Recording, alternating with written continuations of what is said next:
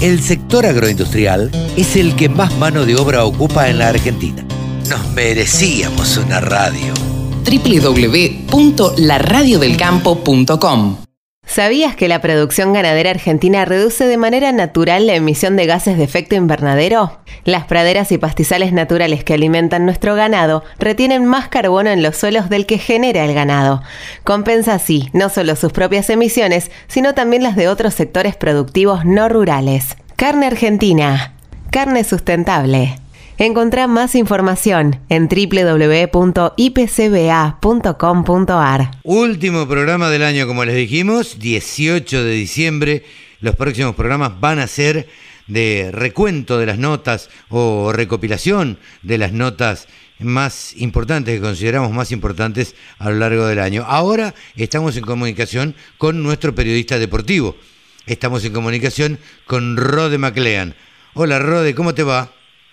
Hola Carlos, ¿qué tal? ¿Cómo estás? Espero que vos andes muy bien. Yo por suerte muy contento de este gran año que tuvimos acá en la Radio del Campo y para eso trajimos una recopilación de los eventos deportivos más importantes, eh, obviamente haciendo referencia al deporte de nuestro país, así que si te parece arrancamos. Vamos, vamos, vamos con, a ver, lo que ocurrió, lo más importante del 2021. Exactamente, tuvimos eh, obviamente el fútbol local, tuvimos la Copa de la Liga Profesional, en la primera mitad del año, que estuvo a Colón como campeón del torneo, que venció 3 a 0 a Racing en la final, y ahora este último campeonato que ganó River eh, en un torneo de, de liga, que lo ganó como cuatro fechas antes de que finalice el campeonato, y ahora de hecho para dar una noticia, River contra Colón se van a enfrentar hoy mismo a las 9 y 10 de la noche en el Estadio Madre de Ciudades de Santiago del Estero por el trofeo de campeones de la Superliga así que se va a considerar el máximo campeón de este año. Eh, juegan los dos eh, ganadores de ambos campeonatos. También tuvimos turismo carretera, tuvimos a Mariano Werner como el, campeón del turismo carretera y eh, también se retiró una leyenda de esta competición como lo es Guillermo Ortelli, que hace unas semanas los que están atentos al programa sabrán que hablamos de él a los 48 años de edad se retiró Guillermo Ortelli, corrió 407 carreras, 98 podios, 32 triunfos para él y 7 campeonatos de turismo carretera, el segundo que más campeonatos obtuvo por detrás de Juan Galvez, que consiguió nueve títulos. Eh, te, eh, hago, te, hago, te hago una pregunta ahí. Eh, ¿Cuándo podemos? Hoy es 18, el próximo sábado es 25, el otro es 30, es primero. Eh, ¿cuál, ¿Cuál es la última actividad deportiva del año? La última actividad deportiva del año, y digamos, ya nos quedamos sin Fórmula 1, nos quedamos sin automovilismo local. Eh, el fútbol terminaría hoy mismo, sábado.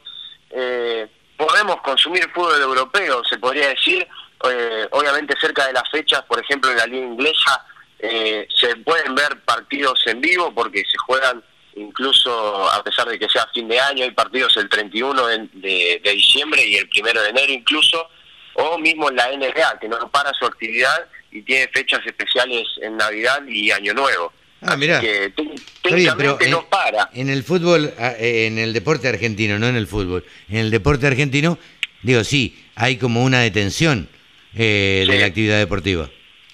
Sí, sí, totalmente. Hay un descanso para todos los deportistas después de un año muy intenso, eh, así que por lo menos hasta mitad de enero, eh, más o menos, no vamos a tener ningún tipo de actividad deportiva. Después ya en febrero, obviamente, estará el mes completo con lleno de actividades. Bien. Eh, ah. te, te, corté, perdóname con este resumen que vos estabas haciendo de, de lo más importante del año. Bueno, eh, después respecto al tenis, también tuvimos el abierto de Córdoba acá en nuestro país y el abierto de Argentina. El abierto de Córdoba, Juan Manuel Cerúndolo, un joven atleta de 19 años, se coronó campeón del abierto de Córdoba tras vencer a Ramos Viñolas, un eh, tenista español que supo estar en el top 10 en su momento y Juan Manuel Cerúndolo con una corta edad eh, supo conseguir su primer título ATP. Eh, ya no torneos Challenger. Y en el Abierto de Argentina, bueno, lo ganó Diego Schwartzman, el máximo exponente del tenis argentino con lo que respecta al nivel masculino. eh, en el que venció al hermano de Juan Manuel Cerúndolo, Francisco Cerúndolo, en dos sets. Luego vamos a pasar ahora a los torneos más importantes porque tuvimos Juegos Olímpicos, Copa América, eso incluso yo a veces me olvido de que tuvimos esos eventos este año, un año muy cargado de, actividad. La Copa América, creo que no hay, no hay palabras para describir la felicidad que nos dio a todos nosotros, tanto a los periodistas como a los hinchas argentinos.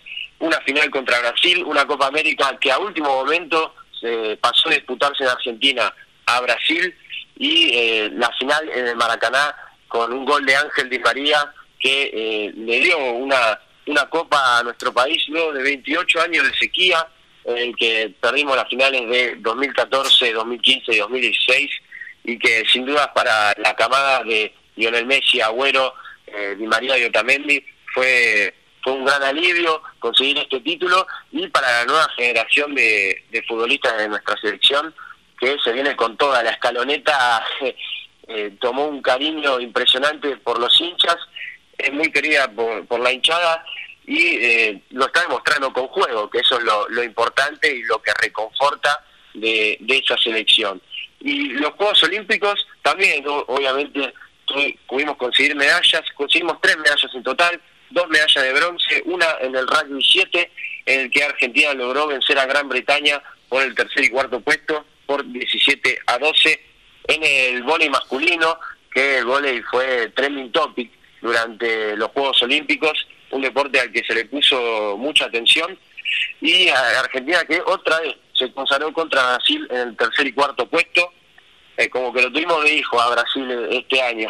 Sí, sí, no, no muchas veces pasa, hay que disfrutarlo. No muchas veces pasa y hay que disfrutarlo y eh, presumirlo con lo máximo posible.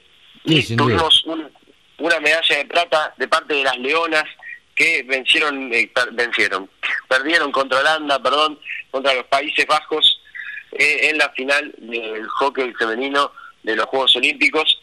Y también tuvimos un gran, como, voy a hacer una sección aparte para deportistas retirados, Carlos, porque se retiró Paula Pareto, eh, campeona de la medalla de oro en Río 2016, Luis Escola, a los 41 años de edad, también Carlos Tevez, lo, lo supo hacer este año que después de mucho sigue y vuelta con Boca como que no se estaba adaptando bien al juego, se retiró a los 37 años de edad. Paréntesis, paréntesis, paréntesis, perdóname, Rodé. ¿Se retiró? ¿Se retiró o no? Se retiró o hizo una pausa, ¿no? Porque... Porque se está hablando... en, estos, en estos días se está hablando de, del regreso a al fútbol de, Carlitos Tevez. Sí, se, está hablando, obviamente, eh, él como que no cerró la puerta ni la abrió mucho más, digamos, como que dio, dejó entrever que puede haber una posibilidad de que vuelva. Ahora, eh, vos no lo analizás como periodista deportivo, no lo analizás como, yo lo veo así, eh, como una campaña mediática diciendo, acá estoy disponible, quiero hacer los últimos pesitos. Quiero ir a jugar a, no sé, Estados Unidos, algún lugar donde, donde no le requiera el mayor entrenamiento. Eh, aclaró que quiere estar con su familia, esto es, quiero entrenar poquito. este, eh, no sé, a mí me da esa sensación. No sé qué, qué, qué, qué dicen los periodistas deportivos. Yo tengo un punto parecido en, cierto sentido, porque lo, por lo que entiendo, yo creo que es algo así, quiere estar cerca de su familia, quiere estar alejado, yo creo, de, de, los medios de nuestro país, eh, porque Boca es tapa de, los diarios deportivos todos los días, siempre se habla de Boca, no importa qué es lo que pase, eh, siempre se habla de Boca, quiere alejarse un poco de la presión mediática pero a la vez eh, seguir jugando al fútbol, porque debe ser difícil dejarlo y no creo que lo, lo quiera dejar, porque Tevez está en forma y cuando tenía partidos muy buenos y sigue siendo Carlos Tevez. Eh, para Boca es un referente y para el mundo del fútbol también. No descarto la posibilidad de que se vaya a Estados Unidos, pero yo creo que eh, lo vamos a ver como hizo Fabiani en sus últimos años de carrera, jugando ¿En algún la equipo Primera chico? Nacional, en el ascenso, yo lo veo en el ascenso, eh, eh, jugando así, en un equipo chico, más alejado. eh, yo lo veo por ahí, esa Ah, es mi, mi deducción. Bueno, eh, por lo menos. bueno. Pero Bueno. como que, que puede ser que vuelva. Son puntos de vista. Yo creo que no está retirado todavía. Para mí, eh, esto fue, esta campaña fue un pedido de a ver quién me contrata, no me exige demasiado, eh, tampoco debe exigir que le paguen demasiado porque Carlitos Tevez es un tipo que está hecho. eh, pero más allá de eso, quiere estar tranquilo y no quiere dejar del todo el fútbol. Puede ser, yo, yo lo veo así bastante parecido como, como te comenté recién. Y- una noticia, Carlos, que, Sí. que ocurrió hace pocos días, que se retiró en Sergio Cunagüero, eh, una lástima, eh, porque se tuvo que retirar debido a que tuvo una arritmia cardíaca hace más o menos 50 días en, un, en pleno partido contra el Alavés cuando estaba Sí. jugando con el Barcelona. Sergio Cunagüero, que por detrás de Messi es el mejor jugador argentino del siglo XXI para muchos, Sí. por lo menos para mí lo es. Sin duda. Eh, Lo que no se entiende es por qué fue a Barcelona.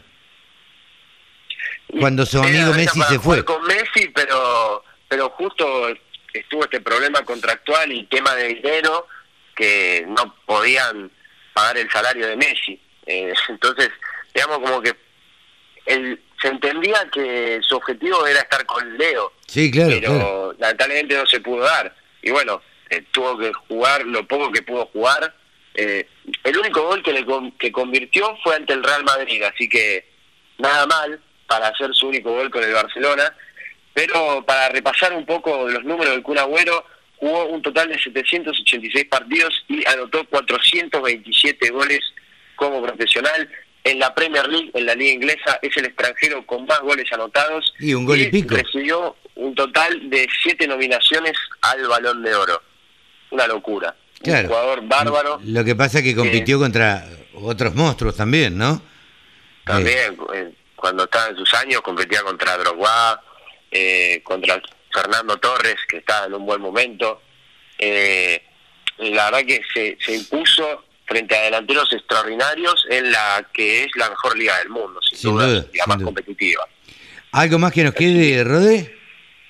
Y la verdad que si tuviese un tiempo ilimitado podría agregar un montón de cosas, pero como tenemos un tiempo límite, no tengo nada más para agregar, Carlos, y fue un placer estar eh, acá en la Radio del Campo y le mando un saludo a todos nuestros oyentes que nos acompañaron durante todo este año y un abrazo a vos y Bien. nos veremos cuando, cuando vuelva el programa. Pero bueno, eh, nosotros también vamos a hacer una pausita y, y vamos a retomar en el 2022. Lo mejor para vos en el 2022 y muchas gracias por haber estado acá en la Radio del Campo, por habernos acompañado. A vos, Carlos, igualmente. Un abrazo grande. Rode MacLean, el periodista deportivo de la Radio del Campo. ¿Sabías que la producción ganadera argentina reduce de manera natural la emisión de gases de efecto invernadero? Las praderas y pastizales naturales que alimentan nuestro ganado retienen más carbono en los suelos del que genera el ganado. Compensa así no solo sus propias emisiones, sino también las de otros sectores productivos no rurales. Carne Argentina. Carne sustentable. Encontrá más información en www.ipcba.com.ar. Agricultura, ganadería, semillas, razas, precios, tecnología.